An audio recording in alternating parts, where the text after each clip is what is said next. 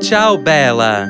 Seu podcast sobre tendência, comportamento e inovação nos mercados de beleza e bem-estar.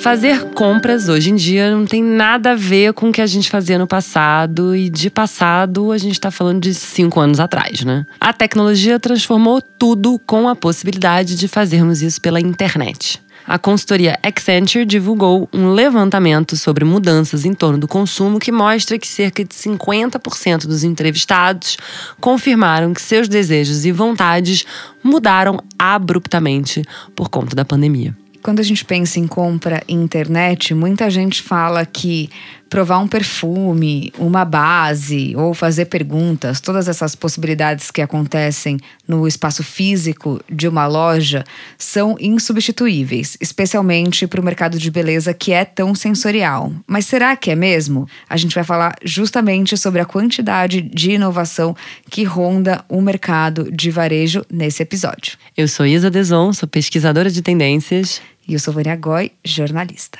E a verdade é que fomos juntas e separadas bastante requisitadas nos últimos anos para pensar como que as jornadas do consumidor podem ser mais interessantes e cativantes e menos entediantes ou cheias de ruídos. Afinal de contas, não tem nada pior do que comprar algo sem provar, se decepcionar quando chega em casa, tentar devolver, fazer a troca e tudo virar uma super burocracia.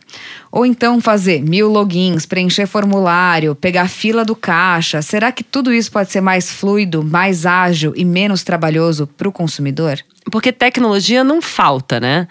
Hoje dá para fazer pagamento sem nem tocar em nada, fazer aquele pedidinho rápido pelo WhatsApp, que você fala diretamente com a vendedora que, pasme, é uma pessoa de verdade e não um bot. Dá para você fazer um Pix e receber a sacolinha em pouquíssimo tempo em casa. Tudo isso sem frete e sem dias e dias de espera. E a gente acha que a grande sacada mora justamente nesse componente híbrido com as interações virtuais, que são interessantes e facilitadoras, como é o caso do WhatsApp, largamente difundido no Brasil, e também de espaços físicos que sejam destinos desejáveis da gente visitar, mais parecidos com um passeio e menos com aquela etapa necessária de precisar sair de casa para comprar alguma coisa. Então a gente vai recortar esse episódio falando de algumas manifestações do varejo. A gente vai começar pelas manifestações que são digitais. A gente sabe que a necessidade de modelos digitais, que foi acelerada pela pandemia, tornou o varejo virtual uma realidade. Não por acaso, o comércio digital registrou crescimento exponencial principalmente quando o assunto é mobile, que comporta mais ou menos 70% das vendas aqui no Brasil. Com as lojas fechadas, a migração para essas soluções digitais foi inevitável e realmente o que a gente viu foi uma grande é, aceleração. Segundo um levantamento da Neotrust, empresa que monitora mais de 85% do e-commerce brasileiro, o faturamento de 2021 foi recorde e chegou a 161 bilhões de reais um crescimento de quase 27% em relação a 2020. Apesar da crise, o ticket médio cresceu 8,6% e ficou na média de quase 500 reais por compra. As categorias com mais pedidos são moda, beleza, perfumaria e saúde. E as mulheres são maioria, quase 60% dos usuários. Mas, mais do que um e-commerce para resolver a vida rapidinho, os consumidores desejam que essa experiência seja prática, seja fluida, como a gente fala. Isso significa não ter que fazer login ou preencher formulário e conseguir ter uma experiência completa pelo celular mesmo, porque a maioria dos consumidores brasileiros conectados à internet estão usando celular. E um componente inovador quando a gente pensa em comércio digital, é a customização desse ambiente onde o consumidor navega. Não falta tecnologia para seguir cada passo do usuário, armazenar cookies, reconhecer as suas preferências e dar uma força naquele momento que você digita batom vermelho numa loja digital e os resultados da busca mostram mais de 15 páginas com fotos parecidíssimas, né? Eu tenho muito essa birra, né? Eu costumo dizer que o e-commerce do supermercado mercado é muito parecido com o e-commerce de produtos de luxo. Eu costumo pensar como que a gente poderia melhorar de fato essa experiência fluida que a Vânia falou, em direção ao que os americanos chamam de seamless, de sem costura, de realmente ser uma, uma experiência muito prazerosa, já que a gente tem esse tanto de tecnologia à disposição. Então eu gosto muito da ideia de entrar num site que já saiba, mesmo que eu nem tenha feito compras por ali, quais as marcas ou acabamentos e texturas me agradam. Para além de economizar o tempo, esse é aquele momento digital que corresponde a você pegar algo na prateleira da loja que nem estava buscando, mas que acaba te encantando, sabe? É, e com mais de 100 opções, com aquela fotinha de fundo branco na nossa frente, fica difícil de se encantar, né, por alguma coisa que parece diferente. Totalmente. Um dos facilitadores são os provadores digitais e os aconselhamentos virtuais. A japonesa Shiseido é uma das que investe nessa tecnologia há pelo menos uma década. Mas é interessante ver o quanto outras marcas adaptaram as possibilidades, especialmente por causa da pandemia, o fato de todo mundo ter ficado morrendo de medo ter ficar longe dos seus consumidores.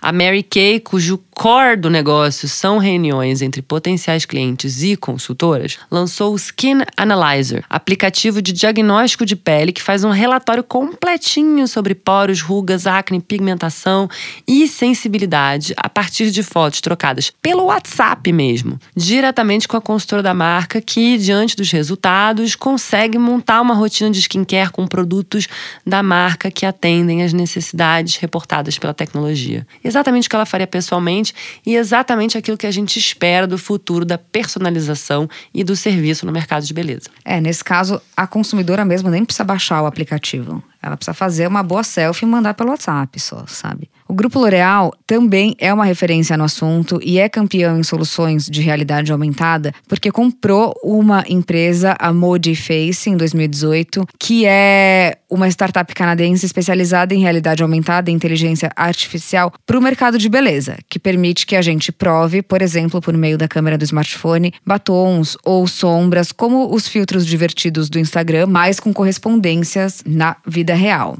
Em alguns dos sites internacionais, por exemplo, de L'Oréal Paris, dá para marcar uma sessão individual com uma expert da marca, como telemedicina, para decidir quais creminhos comprar. Dá para fazer um quiz para decidir qual é a melhor tintura para necessidade e resultado que você busca para o cabelo, ou provar com a câmera mesmo tonalidades de base. A gente falou um monte de maquiagem, mas toda essa experiência de usuário super personalizada também pode ser uma mão na roda para quem busca soluções de bem-estar e uma vida mais saudável. A DNA Fit é um exemplo que combina menus personalizados para os seus resultados genéticos, tudo online, criando o seu próprio livro de receitas. Ou como faz o IGA Saúde, que é uma espécie de banco digital com foco em saúde, onde os clientes podem planejar cuidados preventivos, armazenar exame, receber recomendações médicas, marcar consulta, fazer teste genético, enfim, com essa promessa de ser menos burocrático e mais vantajoso do que um convênio médico tradicional. Eles mesmos se definem como um profissional de saúde, clínica, academia e restaurante saudável. E acho que é um pouco pouco isso que a gente espera desse comércio digital, né? Um ambiente super facilitador. Dá para ir além da funcionalidade e praticidade para que a gente possa manter a marca mais interessante ainda.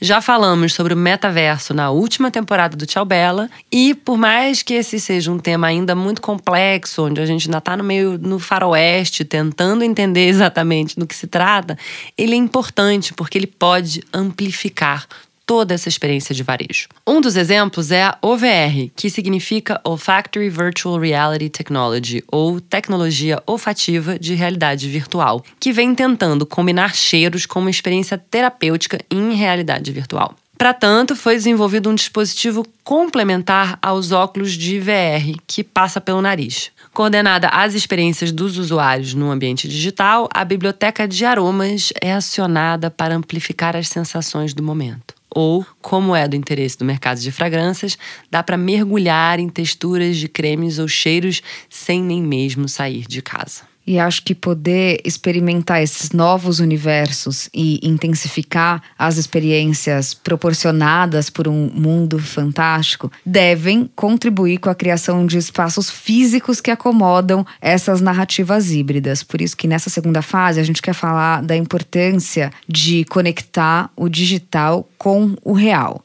E é importante pensar que, ainda que essas iniciativas não atinjam da mesma forma todos os clientes, é preciso que haja uma convergência entre as ideias. Conforme uma pesquisa da IDC Futurescape de 2020, a ideia é que até 2024, 50% dos varejistas vão vincular as suas estratégias físicas a essas transformações digitais, ou seja, não dá para pensar isso separado. E a gente estava lendo uma matéria boa da Vogue Business Internacional falando sobre como as lojas podem ser essa continuidade de relacionamento e engajamento digital. O Jacquemy, que é um estilista francês dessa nova geração, pontuou de uma forma muito precisa que as experiências podem estar contidas, por exemplo, numa pop-up cujo drive principal não seja necessariamente o resultado de venda.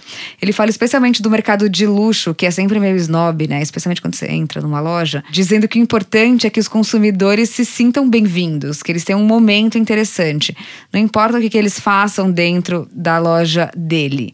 Ele diz: você pode só entrar para tirar fotos. Isso é Jaquemi. E isso é tão diferente, né, hoje, especialmente das cadeias de luxo. Ele que fez a loja, inclusive, com várias portinhas com as mini bolsas deles, a exposição que você podia comprar e sair com a sua bolsinha sem nem ter contato com a vendedora, que nem a Simple Organic fez naquele tour que você fez pra gente. Sim, né? tem no Shopping JK, uma, uma loja super interessante, bem high-tech, assim. Então, e aí outro exemplo brasileiro dessa possibilidade de experiência virtual que nós das tendencinhas gostam de chamar de digital, são as lojas do Boticário Lab, espaços especiais da marca que não são difundidos na cadeia inteira, mas dedicados aos interessados em momentos imersivos que podem combinar escaneamento facial ou uma consultoria especializada e até formulações de perfumes criados especialmente para cada cliente. Outro exemplo que eu adoro rolou por tempo limitado em Londres em 2020. Durante apenas seis semanas, a Days, revista inglesa moderníssima, deu vida ao seu site de beleza,